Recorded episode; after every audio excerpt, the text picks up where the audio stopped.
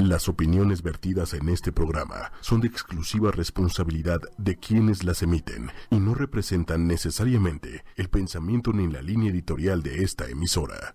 Muy buenas noches, estamos ya hoy en Mujeres Poderosas, una vez más, hoy con un tema eh, padrísimo que no hemos tocado, fíjense, no hemos tenido en este programa, no hemos hablado del turismo, no hemos hablado de los encantos que tiene nuestra a veces complicada y latosa Ciudad de México, pero hoy toca Hoy estamos nada más y nada menos que con nuestra querida amiga Cintia Nayeli Escamilla. Muchísimas gracias, Cintia, por estar aquí esta noche. De qué, Pati, gracias por la invitación. Es un placer estar aquí. Muchísimas gracias. Y bueno, antes de seguir, yo lo que les quiero decir y recordar es que a toda la gente que nos está escuchando a través de la página web de ocho y media, también lo pueden hacer a través de la fanpage que es 8 con número y media. De igual forma y simultáneamente va a ser a través de YouTube. Twitter e Instagram. Así que, como siempre les digo, no hay manera de que se pierdan esto. Está en todos lados. Y bueno, hoy, 18 de febrero, estamos a la mitad del segundo mes del 2020. ¿Te acuerdas que apenas antier fue Navidad? Sí, claro. Estábamos en la cena, el pavo, los regalos y ahora... Exacto, y ahora ya pasó el 14 de febrero ya va a ser Día de la Bandera, este, bueno, se va como agua. Entonces, bueno, nuestro tema de hoy es Ciudad de México, sus misterios, tradiciones, cultura e historia. Este, yo tuve la oportunidad de conocer a Cintia hace bien poquito tiempo, creo que eh, la semana pasada nos conocimos. Y, eh, y bueno, a mí me encantó, nos invitó nuestra querida amiga Alma Rosa Roja, nos invitó a su programa Salud del Alma, ahí nos conocimos y me encantó la manera en que, en que habló de, dio como muchos datos curiosos acerca de nuestra ciudad, acerca de la fecha que, que, que estábamos conmemorando ese día, que era justamente el 14 de febrero. Entonces yo dije, bueno, nos tiene que venir a deleitar con todas esas historias. Yo les voy a contar un poquito de ella para que sepan eh, quién es y a qué, a qué se dedica. Ella es licenciada en turismo por el Instituto Politécnico Nacional.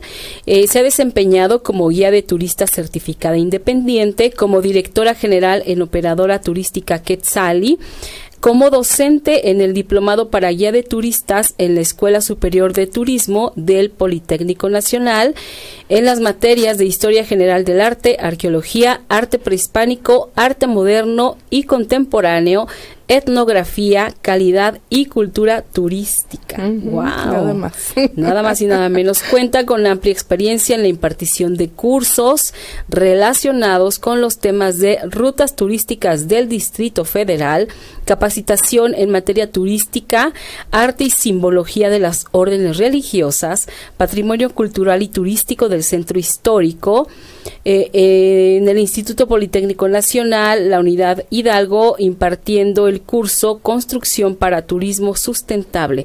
¡Wow! ¡Qué interesante! Nos tienes que platicar de eso. Y también ahí mismo, impartiendo el curso atención in situ al visitante durante recorridos turísticos. Wow. Fíjate cuántas cosas para ser anfitriones turísticos. Exactamente, y que no sabemos y creemos que de pronto con conocerme yo la ciudad y sus rincones, con eso ya la hice y no. No, es así porque pueden surgir un montón de cosas. Ahorita nos vas a platicar de, lo, que, te ha pasado. Sí. Este, ella tiene también certificaciones importantes. Una de ellas es de competencia laboral en los estándares ECO 217. Eh, también un certificado de competencia laboral en el estándar de competencia atención in situ al visitante durante recorridos turísticos. Sí. Y bueno, pues nada más y nada menos que esa es nuestra querida invitada. Y 15 años haciendo el trabajo de guía, que no es cualquier cosa. Ya platicábamos un poquito afuera este de, de todo lo que haces, de... Y qué interesante porque los grupos también de pronto son bien diferentes. y los lugares a los que viajas también de pronto son súper distintos. Entonces, para todo se requiere cierta atención en particular. Sí, la conducción de grupos, la organización, la paciencia, la toma de decisiones, que es muy importante. Claro, exactamente. Mucha gente luego me pregunta, oye, ¿y no te aburres de visitar el mismo sitio? Pues no, porque nunca es igual. Ningún servicio, ningún recorrido es igual. Todos son distintos. Claro, porque de entrada vas con gente diferente. Así que eso ya también, eh, pues implica eh, no sé, es que me imagino que un día puedes ir con gente de la tercera edad, a la siguiente vez puedes ir con puros chavos, la siguiente vez con adultos, o sea, con niños, con, extranjeros. Exactamente. Y, todos tienen su toque especial, ¿no? Hay que darles esa esa magia, eso que necesitan, los requerimientos, el traje a la medida, en pocas palabras. Oye, pero a ver, ¿por qué tú elegiste esto? ¿Ser guía de turistas? Ajá.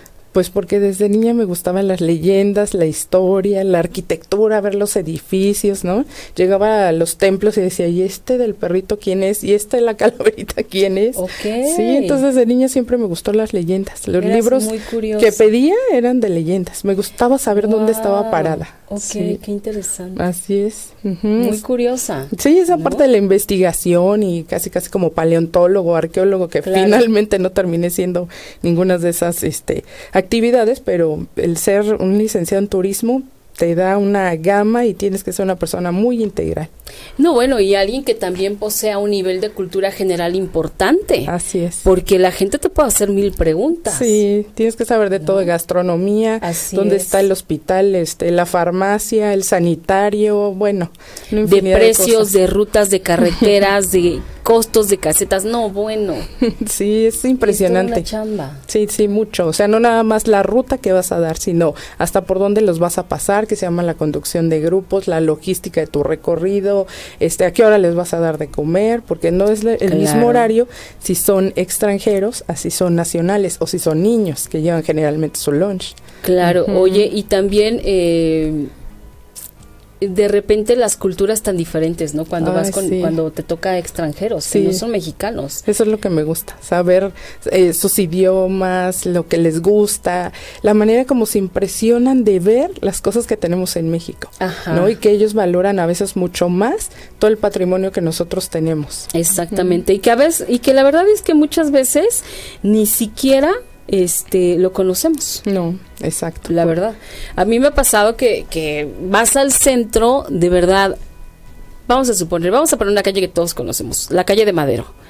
Vas caminando y de repente dices, ay, esta iglesia nunca la había visto. Y yo veo que lleva ahí no sé cuántos años, o sea, no la pusieron la semana pasada, ¿no? Y entonces de repente, si, si te clavas un poquito o vas con un poquito de tiempo, te metes, ves la historia, ves el lugar y, te sorprendes. Sí, es que con los ojos del guía de turista, tú aprendes a observar, no solo a ver, a observar detalles, elementos. Exactamente. Entonces, eso es la chamba de nosotros, que observes. Darnos esa mostrarnos, ¿no? Esa, esa posibilidad que existe de eh, eso que está ahí siempre. sí. Tiene, tiene una razón de ser. Sí. Y alguien, alguien la puso ahí para algo, por algo y desde cuándo. Sí, tiene una historia, ¿no? Una función, un porqué. Y para mí creo que la labor más eh, difícil es precisamente con nuestros nacionales, hacerlos que valoren, que cuiden y que ellos mismos difundan todo el patrimonio que tenemos. Exactamente, porque a veces somos los, los peores Exacto. guías de turistas nosotros. Sí, sí, no valoramos. Y aparte siempre nos vamos a lo ya conocido, a lo que ya todo el mundo o sea, o sea, que no no por eso, o sea, son lugares preciosos y divinos, ¿no? Pero de pronto también hay hay muchos rinconcitos escondidos. A mí eh, me gusta que vamos a hablar eh, principalmente de este la Ciudad de México. Sin embargo, también vamos vas a tocar algunas otras sí, claro. y nos vas a platicar, ¿no? Claro. Vamos a saludar rápidamente, porque si no luego a mí se me borran los mensajes. Alma Gloria, hola mi Pati, saludos a la guapa invitada. Ay, gracias. Hola Alma, muchas gracias. Eh, Estrella Matutina, saludos a Nayeli, es ah. excelente en su trabajo. Mm, saludos, Estelita. eh, um, Ulises Guerrero, saludos, la mejor. Ah, Marilyn saludos, Ruiz. ¿cuál es la colonia más antigua que aún conserva mayor parte de sus edificios originales? Mm, pues tenemos varias, la colonia Guerrero, tenemos también, es que dependiendo de los estilos arquitectónicos, tenemos también la Condesa, la Roma. La Entonces, Roma, ¿verdad? sí. La Roma tiene un montón de cosas muy bonitas. Sí, exacto. Sí, pero la Guerrero tenemos ahí la casa Rivas Mercado, en la calle de Héroes. Entonces, una Ok. casa con una arquitectura fenomenal, que también vale la pena conocer y que apenas eh, tendrá unos cinco años, se hizo un rescate de esa casa. ¿En serio? Sí, sí, sí. Wow. Entonces vale la pena. No, tenemos un sinfín de cosas, ¿no?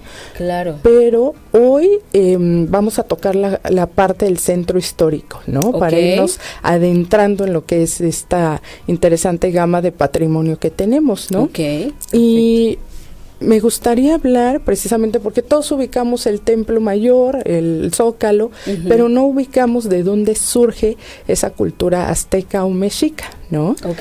Entonces se dice, los arqueólogos mencionan y los historiadores que había un antiguo lugar que se llamaba Chicomostoc, ¿no? Era una cueva, pero no se sabe bien si se ubicaba al norte de nuestra República Mexicana, específicamente en qué sitio. Entonces vamos a encontrar que esa cueva tiene siete cavidades, donde supuestamente Wow. salen siete tribus, ¿no? Que, va a ser, que ellas van a ser las que hablan el idioma náhuatl, ¿sí? Entonces por eso ahí nosotros somos herederos de ese idioma precisamente. Si ven ahí en la imagen se logra apreciar estas siete cavidades. Eh, La cueva está representando el vientre, vientre materno, el útero. Y de ahí empiezan a peregrinar o a migrar estas tribus hasta llegar a fundar distintas ciudades. Una de esas Qué pues va, va a caminar más de 250 años para llegar a fundar la ciudad de México Tenochtitlan, que es actualmente pues la Ciudad de México. ¿Sí? Wow. Bueno, en la vida yo me hubiera podido imaginar así. Sí. Qué interesante. Algunos de los arqueólogos mencionan que este lugar Chicomostoc va a estar en lo que ahora conocemos como el estado de Zacatecas, en una zona arqueológica que se llama La Quemada. Y algunos otros mencionan que esta zona eh, no va a ser exactamente ese lugar, pero este, algunos lo relacionan con esta mítica cueva de Chicomostoc, ¿no? Y ahí tenemos el diseño, vean, de la, de la zona arqueológica La zona La arqueológica Quemada. La Quemada en. Zacatecas. En Zacatecas para que la visiten, que es Qué una bonito se ve esas columnas, qué Sí, bonitas se ven. porque muy probablemente ellas soportaban la techumbre de lo que es ese palacio que logramos observar, ¿sí? Wow. Y de ahí entonces van peregrinando todas estas o, o migrando todas estas tribus y van a llegar a fundar precisamente lo que sería la ciudad de México Tenochtitlan. Pero en esa fundación, eh, no se acuerdan que nuestros maestros de la primaria nos decían que van a encontrar esta, esta tribu, la señal prometida, que Ajá, nosotros ajá. ubicamos como un islote, una nopalera y un, Un águila, águila. nos decían nuestros maestros, devorando a la serpiente, Así ¿no? es. Pero ahora los arqueólogos saben que eso se llamaba el Atl Tlachinoli, ¿sí? Atl Tlachinol. Ajá. Ok. Esa sería una palabra en náhuatl, ¿sí? Atl quiere decir agua y Tlachinoli quiere decir fuego. Entonces es una representación entre el agua y el fuego. Ahí vemos, se ven los diseños, esos circulitos que logran apreciar, están representando el agua. Vemos las conchas asociadas precisamente con el agua ajá. y el fuego que se ve eh, del costado derecho, ¿no? Entonces, esa es la señal que buscaba el pueblo azteca o mexica. En realidad esa En era la realidad, señal. exacto, ¿sí? Ok. Ahora diríamos, ¿y dónde se encontraría? Sería la pregunta de los 64 Claro, mil, ¿no? exactamente. ¿Dónde se encontraba esto? El arqueólogo Eduardo Matos Moctezuma dice que es donde está el recinto ceremonial del Templo Mayor. Algunos Wow. otros mencionan que donde está el asta bandera. Otros Ok. que hacia donde está la Plaza de Santo Domingo y otros más donde está la Plaza de la Fundación frente a la Suprema Corte de Justicia. Entonces en realidad no se sabe bien, pero pues fue en esa zona, ¿no? En ese primer sí, cuadro. al final, exacto. Ujú, es en, ahí esa, es. en esa zona. Así es. Y entonces se encuentran la señal y van a fundar la ciudad bajo su líder o guía que era Tenoch. Por eso la ciudad se llama Tenochtitlan, la ciudad de Tenoch. Y su eh, dios tutelar era Huitzilopochtli, que era el colibrí izquierdo, y por eso decía, Tiwi, Tiwi, vamos hermanos a encontrar la señal para fundar esta ciudad, ¿no? Y vamos a encontrar que se funda la ciudad encima del lago, ellos retoman de los Xochimilcas el diseño, la construcción de Chinampas y le van ganando terreno a lo que sería el lago. Entonces la ciudad se funda con 78 edificios, de los cuales en la actualidad los arqueólogos han encontrado 56, ¿cómo ves, Pati? o sea, faltan 22, digamos, por, ubicar, bueno, que exacto. si pudieran seguir existiendo, ¿no? Mm, es que muchos están debajo porque se retoma el diseño o las piedras para construir la ciudad novohispana. Entonces vamos a encontrar que en ese diseño, este, por ejemplo, en la Catedral Metropolitana, ahí se, se construye la catedral primitiva o antigua y tenemos ahora una nueva catedral, ¿no? Entonces ahí se ven las piedras de ese reuso precisamente este prehispánico. Qué interesante. Sí, es un cuántas cosas, ¿verdad? Muchas que desconocemos, pero que pues estamos a tiempo, ¿no? De conocer. Muy a tiempo, claro, sí, vale la pena invertir tu tiempo este y, tu dinero en conocer dónde estás, o sea, como tú decías, dónde estoy parada, o sea, ¿qué, ¿qué, es esto tan grande que está aquí a mi lado? Porque cuántas veces de verdad vamos caminando con alguien y es como, ¿qué será eso, eh? Parece como iglesia, parece como tal, ay, quién sabe, ay, quién, claro. y ya sí, sí, te enteraste, ¿no? Y se quedan qué bonito, qué hermoso, pero eh, es más profundo, exacto. Entonces, para entender esto tiene que ser como más, más sensible más del corazón para, como te decía, cuidarlo, preservarlo. Sobre todo eso, ¿no? También, porque eso es bien importante. Eh, obviamente el valor histórico de lo que tenemos ni siquiera tenemos eh, ni siquiera nos lo imaginamos sí exacto. Sí. Pero me parece que, que somos de los países que, que tiene de las cosas más hermosas. un patrimonio invaluable, naturaleza, eh, historia, arqueología, gastronomía, arquitectura, ¿no? De todo. Y en todos los estados.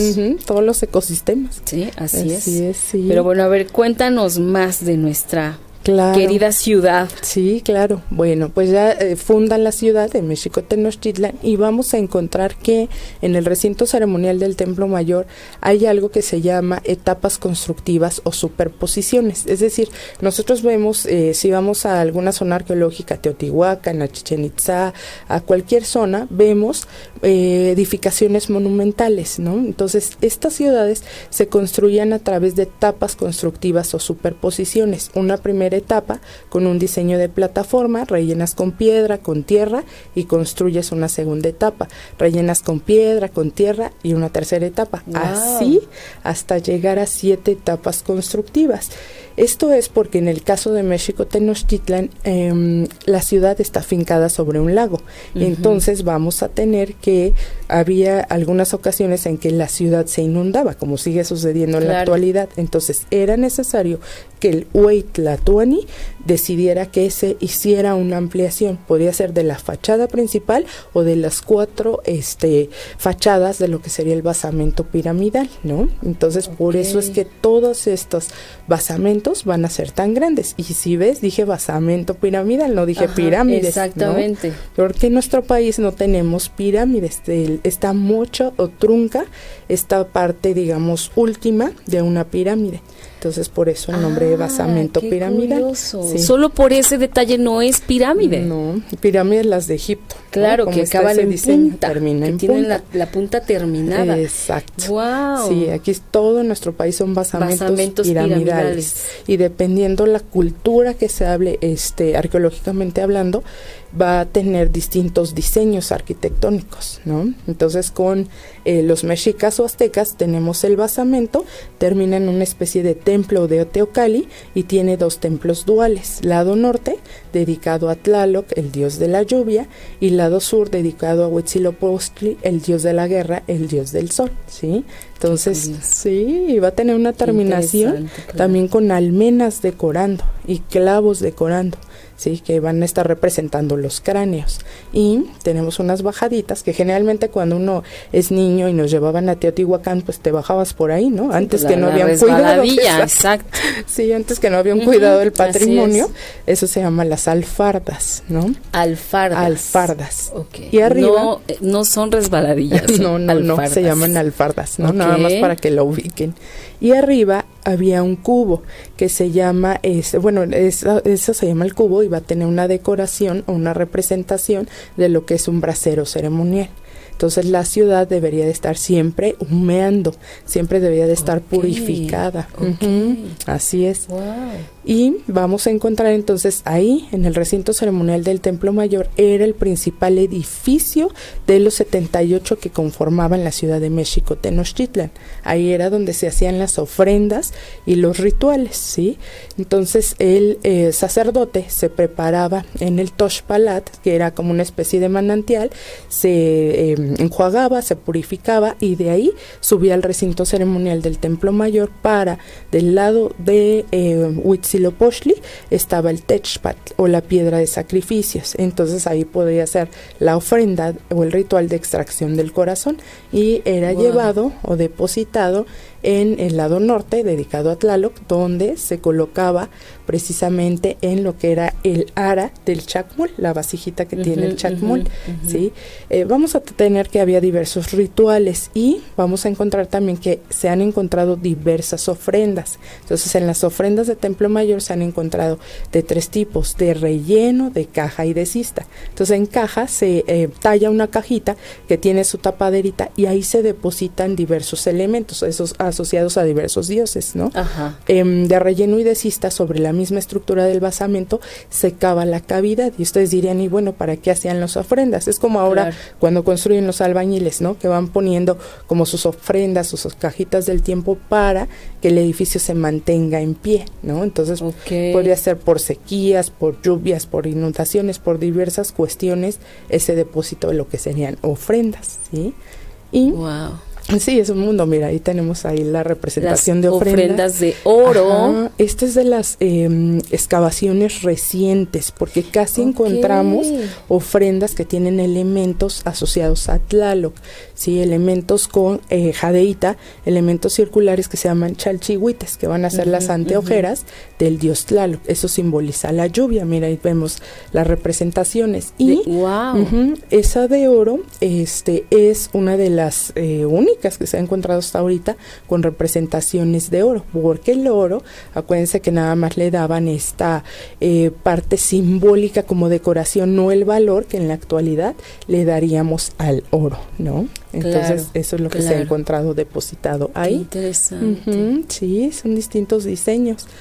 Y de ahí entonces brincaríamos precisamente a un edificio que encontramos eh, al ladito de lo que es el Templo Mayor, que sería el Palacio Nacional, y nos va a dividir una calle. Esa calle es la calle de Moneda, ¿no? Esa calle es la calle más antigua del todo el continente americano y de hecho va a tener ahí la Real y Pontificia Universidad, que no es la, la más antigua del continente, sino la segunda diseñada. La más antigua va a ser la de Santo Domingo en República Dominicana y nosotros tenemos la segunda. Entonces ahí todavía en la esquina de Moneda y lo que es la Plaza Seminario se encuentra un edificio que ahora es de actividades continuas de la, de la UNAM y ahí es donde se funda esa Real y Pontificia Universidad y continua esa universidad va a estar el arzobispado. Entonces, en ese edificio es donde se encontró precisamente, o más bien donde, donde se da eh, este acontecimiento donde va eh, San Juan Diego y lleva en el ayate precisamente todas las rosas de Castilla que le pide llevar la Virgen a este Fray Juan de Zumárraga, ¿no? Entonces dice que ahí es donde se da la impresión de la imagen de la Virgen de Guadalupe en la tilma o en el ayate. ¿no? Ok. Entonces eh, ya no es arzobispado, pero sí es un museo, el museo precisamente donde guarda pinturas de diversos artistas, guarda también un diseño de un mural muy hermoso donde tiene representaciones de héroes de independencia y este vamos a tener que ahí siguiendo sobre la calle de Moneda está otro museo importantísimo que es el Museo Nacional de las Culturas. Eh, este Museo Nacional de las Culturas es el primero que se crea como, digamos, sería el papá del Museo de Antropología, del Museo Nacional de Historia, del Chopo, ¿sí? Este museo eh, se crea instancia precisamente de Maximiliano de Habsburgo. Entonces, Maximiliano, como le encantaba toda nuestra historia, la arqueología, vamos a encontrar que en ese museo se van a encontrar depositadas piezas como la Piedra del Sol o el calendario azteca, como se le llama, o este piezas como el Atlante de Tula, ¿no? Okay. Entonces ahí también hay unas piedras enormes eh, que fueron utilizadas para el sacrificio gladiatorio. Mira esa imagen, ahí vemos al presidente Porfirio Díaz posando, ¿no? Ahí en la en la Piedra del Sol y este también el presidente Venustiano Carranza posó ahí. Esa ve ahí está también la imagen del Atlante de Tula y esa pieza que vemos en la parte baja representa una Xiucoat, es la cabeza de una serpiente, ¿sí? Esa como protuberancia que se le ve en la cabeza es la representación de las Pléyades o de las constelaciones celestes. Entonces vamos a tener que ese es el patio del museo. El museo se ubica en la calle de Moneda 13 y ahí todas estas piezas. ¿Se imaginan llegar al museo y ver todas estas piezas emblemáticas? Sí, entonces eh, atravesando, digamos, eh, de donde está el Atlante de frente, estaría al interior la exhibición de la Piedra del Sol o del calendario azteca. Entonces, ok, que es la ah, que vimos con este señor Porfirio el presidente Díaz. Porfirio Díaz, exacto, sí. Y entonces se imaginan, ahí llegaban, por eso les digo que es muy importante este museo porque es el papá o el creador del Museo de Antropología. Qué curioso, y te imaginarías todo lo contrario, porque el Museo de Antropología, bueno, pues es una cosa monumental en tamaño, ¿no? Sí, claro. Que ese lo, lo, fue diseñado y construido por el arquitecto Pedro Ramírez Vázquez. Así es, sí. Entonces, las primeras, eh, pues, eh, proyectos, digamos, que se tienen de mostrar toda esta cultura arqueológica, natural, histórica, eh, paleontológica, pues lo tiene precisamente ahí eh, Maximiliano.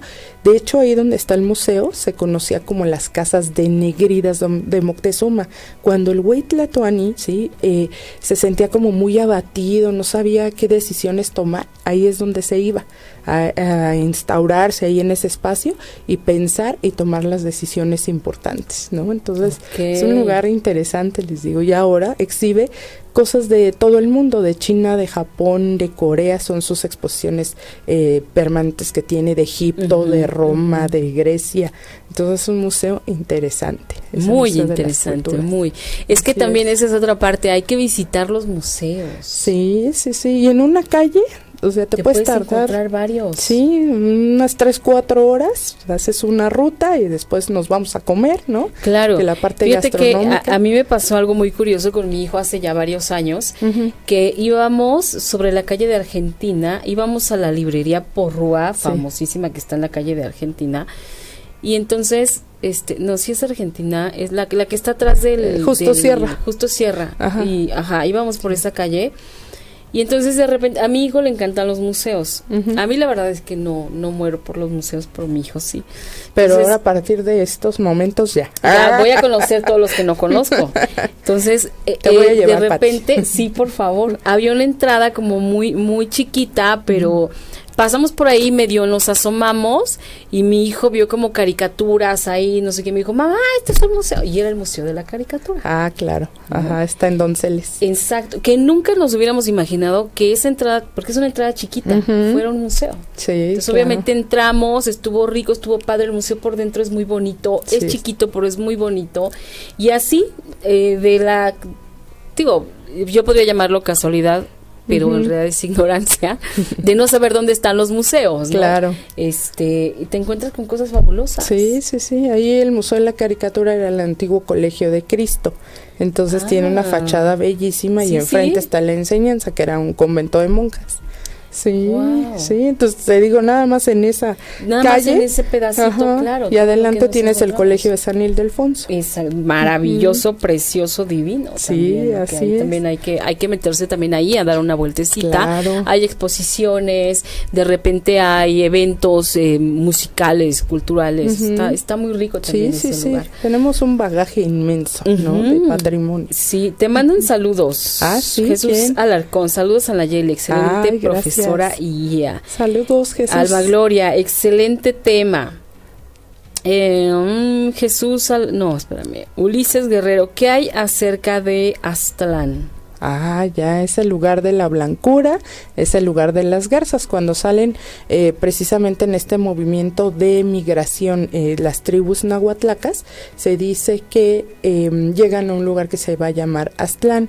Algunos lo ubican como donde estaría el río Sinaloa, ¿no? Otros lo ubican hacia donde estaría el estado de Nayarit en la isla de Mezcaltitlán y se le llama así Aztlán porque es el lugar de garzas, por eso es el lugar de la blancura. Acuérdense que eh, Mesoamérica va a manejar muchos elementos simbólicos, entonces garza, blanco, ¿no? Entonces, eh, y de ahí por eso se les va a llamar aztecas. Cuando llegan hacia esta parte del centro, ¿no? Como les decía, es cuando se les llama mexicas, ¿no? Y tenochcas cuando llegan a la última parte precisamente de la migración hacia fundar la Ciudad de México, Tenochtitlan. Fíjate qué interesante y qué padre tendría que ser o qué padre es que los que tenemos hijos, ¿no? Y que no nos dimos la oportunidad de visitar tantos museos o, no había tanto acceso a tanta información como hay ahora con las redes sociales, fomentáramos a nuestros hijos eh, estas ganas de visitar los museos, de conocer nuestra historia, de conocer por qué esta calle se llama así, de, por ejemplo, lo que me dijiste ahorita del Museo de la, de la Caricatura, que enfrente había un convento. Entonces, toda esta información tan interesante, mm, hacérsela llegar a nuestros hijos. Sí, claro. Sería fabuloso que también... Y, y tip, fíjate ahorita que dices esta parte de los conventos, cuando Em, se fundan los conventos de monjas, la forma de reconocer que era un convento de monjas es estar de forma paralela a la calle y dos fachadas iguales o fachadas ah, gemelas. Eso quería decir que era, un, convento de monjas. Si solo es una fachada y no y no está de forma paralela a la calle, es un, convento pero de frailes, de varones. Entonces ahí está el tip, sí, sí lo pueden reconocer ya. Claro. Eh, bueno, con los recorridos y a lo largo del tiempo que va uno leyendo, pues vas identificando elementos arquitectónicos también. Qué interesante, fíjate. ¿Quién se iba eh, bueno, yo ni por aquí me veo dos o tres puertas, para mí es lo mismo. Sí, claro. O sea, y hasta tienen nombre, ¿eh? las decoraciones que tienen las puertas también tienen nombre. Todo un arte. Sí, claro. Todo un arte. Sí, sí, Perfecto. Ok. A ver, ¿qué más? Por ejemplo, e, en el centro, que, que no es tan conocido. Ah, bueno, tenemos ahí hacia un costado, saliendo ya de la calle de Moneda, estaría el Palacio Nacional, ¿no? Tenemos eh, actualmente, se le conoce como Palacio Nacional, pero en la época de Hernán Cortés funda o construye ese Palacio Virreinal. Eh, vamos a tener que al interior de Palacio Nacional hay diseños de murales. Estos murales fueron plasmados por Diego Rivera. Todo el diseño de los murales que vamos a ver son con una técnica que se llama al fresco, es decir, lo va a retomar de los diseños de pintura prehispánica, ¿sí? Entonces, eh, ustedes cuando llegan a, a, Palacio Nacional van a entrar por la calle de Moneda, ahí está la entrada ahora, y accesan, pueden entrar con su credencial del INE, si no son guías de turista, ¿verdad? Porque nosotros como guía de turistas con la credencial de guía entramos, así que un, dos, tres por todos mis amigos, ¿no? Ah, y con eso accesamos, pero este si ustedes llegan como turistas nacionales, eh, pueden accesar con su credencial, del INE. Exacto, así es. Y vamos a eh, accesar y ahí vamos a tener un patio donde se va a encontrar una escultura de un Pegaso y subiendo van a estar esas bellísimas escaleras. Ese sería el cubo de la escalera, donde vamos a encontrar un mural que se llama México a través de los siglos. Entonces ese mural va a narrar precisamente partes históricas. Abajo se logra apreciar la alianza que hacen los tlaxcaltecas con los españoles y cómo pelean contra los mexicas o aztecas. Luego vamos a encontrar también etapa, por ejemplo, cuando están quemando en la hoguera los, los códices, ¿no? que serían los libros eh, prehispánicos. Vemos también ahí la construcción de la ciudad novohispana con las piedras precisamente prehispánicas. Va a estar también la etapa de independencia. Vamos a encontrar ahí al cura Miguel Hidalgo, a este Morelos. Vamos a encontrar la etapa de revolución. Ahí aparece también Zapata. De hecho, lleva su lema de tierra y libertad. Vamos a encontrar al presidente Benito Juárez, ¿no? Con las leyes de reforma. Y vamos a encontrar también otro mural que ese es súper interesante porque lleva el nombre de la llegada de Hernán Cortés a las costas de Veracruz en 1519. Y ahí vamos a encontrar tres representaciones de Hernán Cortés. Una aparece como con una especie de gorguera que está en la parte superior. Abajo, al centro, vamos a encontrar uno donde se ve un personaje como deforme con la tonalidad de su cuerpo, este, de su piel verdosa, ¿no? Bueno, esto es porque se dice que a los restos de Hernán Cortés se les hace unos estudios y que al hacerle los estudios se sabe que tenía elefantismo y que tenía sífilis, por eso la tonalidad de su piel verdosa y las protuberancias o sus coyunturas deformes. Y si tú recordarás en los libros que anteriormente nos daban en la escuela cómo aparecía Hernán Cortés siempre tan gallardo, tan guapo, con esa armadura, perfecto, ¿no? Perfecto, fuerte. Exacto, pero era por esa deformación que tenía, ¿sí? Y eh, vamos a tener que también ahí aparece con enseñando a los esclavos a cultivar nuevos productos, ¿no? Entonces este es un mural te digo muy interesante. Al frente interesante de verdad. Sí, vemos a Pedro de Alvarado que le apodaban el Sol y detrás va una mujer cargando al niño que cuando está uno ahí en Palacio Nacional el niño tiene los ojos de color verde y tiene algo que se llama poliangularidad. Si tú ves los ojos del niño y te mueves a la derecha o a la izquierda, el niño te va siguiendo. ¿Sí? Entonces ve todo lo que insertó también ahí el maestro Diego Rivera. Sí, sí, sí. Entonces esos murales narran, pues precisamente varios acontecimientos históricos, ¿no? Hay un mural donde nos representa a una mujer que lleva un tocado de flores. Esta mujer em, se va a llamar Aguinamine, ¿no? Van a ser las alegradoras, las mujeres de la vida galante. Por eso dicen que el, oficio más viejo del mundo, pues es la prostitución, ¿no? Entonces desde la época prehispánica existían estas alegradoras tenemos este Alegradoras. ajá, alegradoras, exacto, está bonito, ¿verdad? Mejor les vamos a decir así. Mejor. Miren el diseño. Algunos de eh, los arqueólogos y de los historiadores mencionan que puede ser la diosa Xochipili, que llevaba un tocado de flores en la cabeza, un tocado de flores rojas. Otros mencionan que puede ser esta Winamine, porque se pintaba los labios y los dientes de color rojo. Y si ves, va tatuado su cuerpo y se está alzando su huipil, así como muy este muy coquetamente enseñando la pierna. Exacto y está rodeada de hombres. Entonces estos hombres si tú observas uno le está entregando como un brazo como una especie de trofeo de ofrenda. Ajá de ofrenda porque él era un guerrero. Entonces es como diciendo a ver elígeme a mí porque yo soy muy valiente y valeroso no vemos también los demás hombres que le están ofreciendo totoles y diversos elementos no entonces pues ahí está la representación de esta winamine. Y si ven, eso blanco son los alcatraces. Aunque el alcatraz. Los que trae en su cabello. Ajá, en su cabello, exacto, en la cabeza. Aunque el alcatraz no es una flor mexicana, pero eh, Diego Rivera y Frida Kahlo generalmente en sus pinturas lo van a insertar, ¿no? Entonces ya se queda como... Entonces no es una flor mexicana. no es una flor mexicana. No, tenemos... Mira qué curioso. De, en época prehispánica este, hay una arqueóloga que se llama Tere Herrera y Tere nos dio una vez una plática ya en Xochimilco y ahí ella nos mencionaba que existe una planta que se llama, o, que existió una planta que se llama Huacalxochitl y era muy parecida como a la cuna de Moisés o al Alcatraz, mm. pero desafortunadamente ya desapareció y a lo mejor por eso de ahí se retoma un tanto este elemento este por Diego Rivera y por Frida Kahlo. claro. Y si ven, pues ya es como la firma casi casi de estos artistas, sí, ¿no? totalmente. Sí. Totalmente. Sí, y ahí mismo en el cubo de la escalera en uno de los extremos vamos a encontrar este mural con toda esta política socialista, ¿no? Que tenían Diego Rivera y Frida Kahlo y bueno, pues aquellos artistas de la época donde se ve a Carlos Marx dirigiendo, señalando, eh, lleva en la mano eh, su obra máxima que es el, Capital y vemos ahí como inmerso al fondo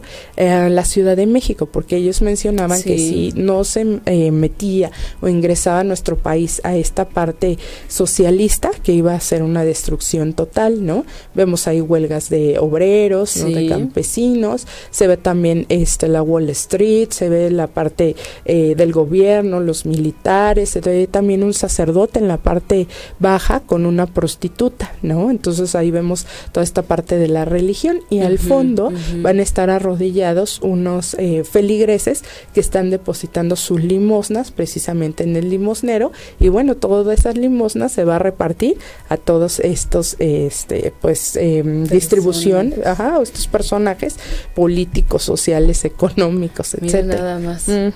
O sea, ya desde entonces. Sí, sí, ellos lo plasmaron y vieron esta visión perfectamente, ¿no?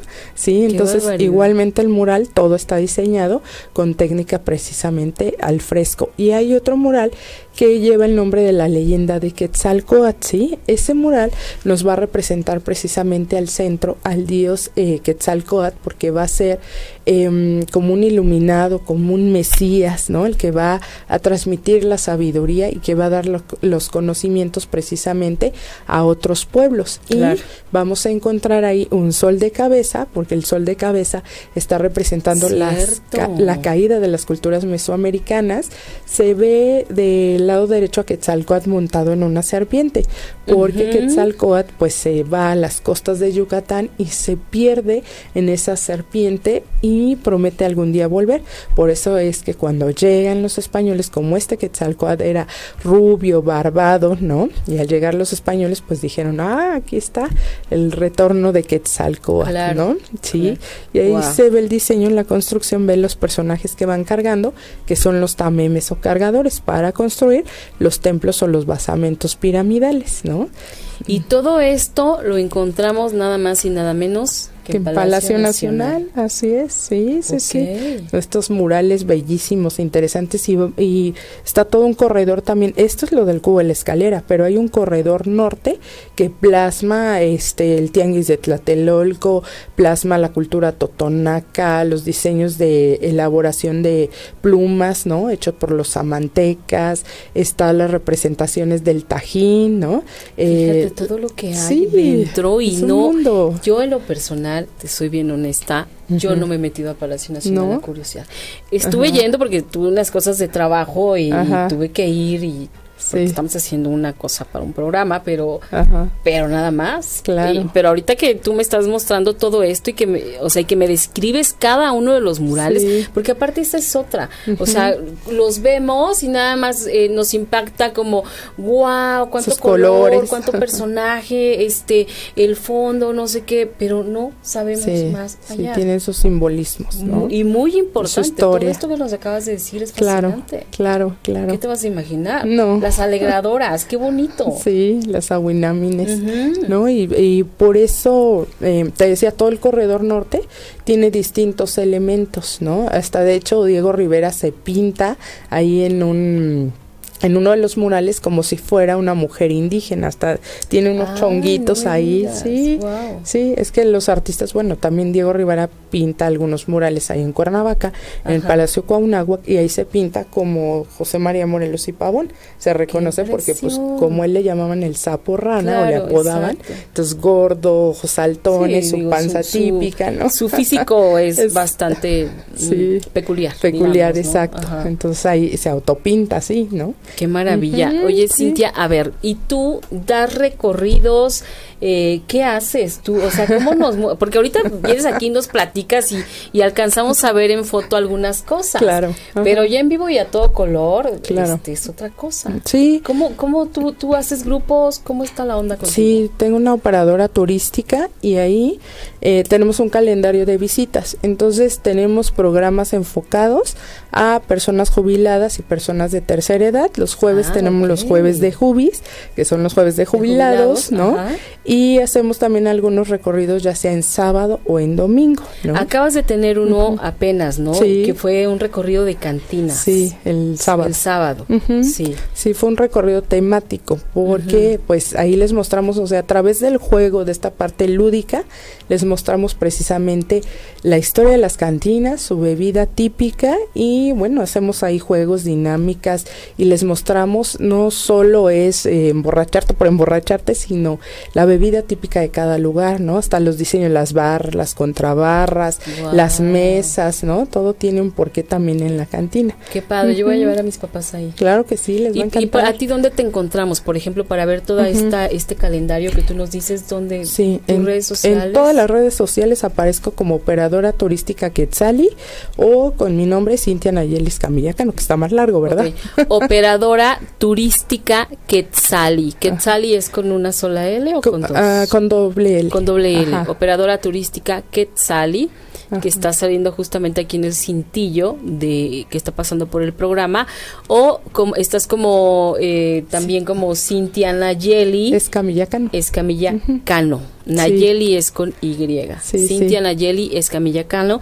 Ahí podemos encontrar estos calendarios de actividades que tú nos estás bueno, que, es. que nos puedes compartir Sí. y nosotros organizarnos con- Claro. con, nuestra familia. Sí, sí, sí. Si quieren unirse al grupo que ya tenemos agendado o si ustedes quieren una visita privada, lo podemos realizar. O que, por Sí. ejemplo, yo te puedo decir, oye, viene mi familia de donde sea, ¿no? Este, Sí. Somos 20. Sí. Me haces un recorrido. Les a hacemos un recorrido a la medida. Hemos atendido a personas que vienen a la boda de la tía, de la prima y que quieren hacer recorridos antes de que sea la boda, extranjeros, ¿no? Claro. Turismo receptivo también. Entonces les hacemos sus trajes a la medida porque somos especialistas de Ciudad de México y de eh, los estados que encontramos en el centro del país, ¿no? Querétaro, Puebla, este, mm, eh, Morelos, ¿no? Hidalgo. Ok. Ujú. Qué padre. Y Sí. haces, por ejemplo, cuando son en el interior de la República, es por días, digamos. Sí, sí, sí. Generalmente son cinco o seis días para Ah, poder bien el, el, pues el estado. A Oaxaca también vamos en temporada Ay, de Guelaguetza. Sí, ya hemos hecho, esta es nuestra cuarta ruta este año. Entonces ya hemos hecho distintas rutas, la ruta arqueológica, la ruta de los textiles, la ruta del mezcal, entonces va variando. Este Claro. año lo vamos a dedicar a el maestro Toledo, entonces Ay, vamos a hacer una ruta a- enfocado al maestro Toledo. Ah, yo me apunto. Pati. Sí, vámonos. Me, me encantaría recorrer algo contigo, de verdad. Sí. Explicas también, Ay, eh, sabes tanto. Te digo que yo me quedé impactada de que te conocí en el programa de Alma. y, y ¿Cuánto habremos hablado tú y yo? Cinco, Cinco minutos, ¿no? sí. Este, entre Lola y no sé qué, pero a mí lo que me impactó fue toda la información que nos diste ahí, súper interesante. Ay, gracias. Y bueno, ya nos dijiste dónde te encontramos. Tenemos poquitos minutos ya, cinco Sí. minutos. ¿Qué más nos puedes decir? Algo que sea eh, difícil de. Que, que poco comúnmente podamos conocer. Bueno, hay algo que nosotros decimos siempre y que utilizamos esa palabra y que poca gente sabe qué es, ¿no? Estábamos hablando pues precisamente del centro histórico, ¿no? Ajá. Entonces decimos, ah, este, nos vemos ahí en el Zócalo, ¿no? O en el es. esta bandera del Zócalo. Exacto. Entonces, ¿qué es un zócalo? ¿No? El zócalo ah, en arquitectura va a ser la base precisamente de una columna. Todo el elemento es el fuste. La parte superior va a ser el capitel y la base o basa y debajo viene el zócalo. Por eso decimos cuando eh, en la construcción de nuestras casas, ah, póngale el zócalo, ¿no?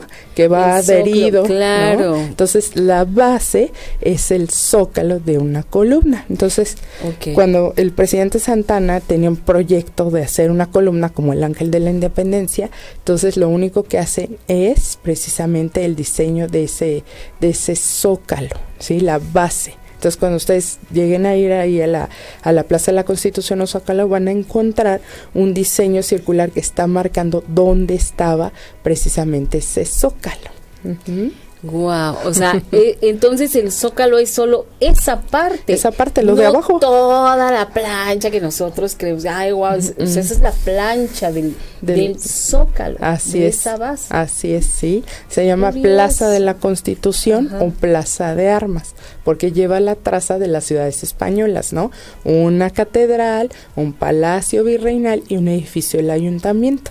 Que le Ay, qué bonito. Sí, todo. Eso está precioso. Sí, y ese edificio del ayuntamiento solo tenemos dos edificios de siglo XVI en el centro histórico, lo que sería el edificio del ayuntamiento y una casa sobre lo que es em, la zona de la Merced, en la eh, por la capilla de Manzanares, hay una casa que ahí este fue vecindad y que ahora está rescatada como centro cultural y es de siglo XVI, tiene un aljibe bellísimo. ¿Qué es un aljibe? Es una pileta, como una cisterna donde se Ah, captaba el agua. Sí, entonces ahora hacen actividades culturales para los niños de la zona. ¿En dónde dices que Eh, está? está sobre la calle de, el- de Manzanares, llegando hacia Ay, la se me Merced. mucho ir a verla, Sí, ajá. sí, es una belleza, porque eh, las autoridades dicen que como hay mucha gente, mucho comerciante eh, ambulante en la zona, los niños andaban por todos lados, entonces dijeron, vamos a hacer algo para actividades culturales a los niños. Y que ahí los niños vayan a tomar clases en lugar de andar en la calle guitarra, exacto, de Ok. este, tenían hasta un chef, un día pasamos Ay, y ahí padre. estaban, nos mostraron la casa y ahí vi que tenía su aljibe. Ay, qué bonito. Sí, es que sí. sí. hay unas joyas de verdad que ni nos Ujú. imaginamos. No, Mira, no, yo un día iba con una amiga en el centro, Ajá. que ella vive en el centro, en la calle de Brasil.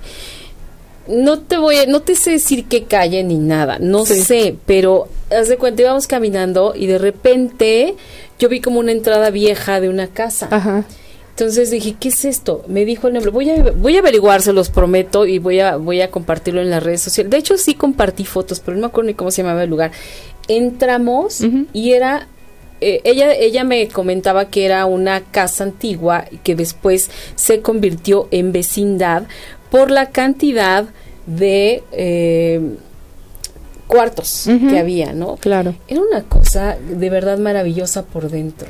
Sí. Maravillosa. Y ella me decía que ahí grababan de repente, pues algunas eh, Mm. pequeñas secuencias de películas o inclusive de hasta algunas telenovelas. Y, Mm. y está, o sea, y era una casa de cultura, pero después eh, no sé qué gobierno dejó de ponerle atención y estaba como abandonada, pero seguía siendo hermosa. Ah, una belleza. Hermosa. Sí, sí, sí. Voy a buscarla y se los prometo que lo voy a volver a postear.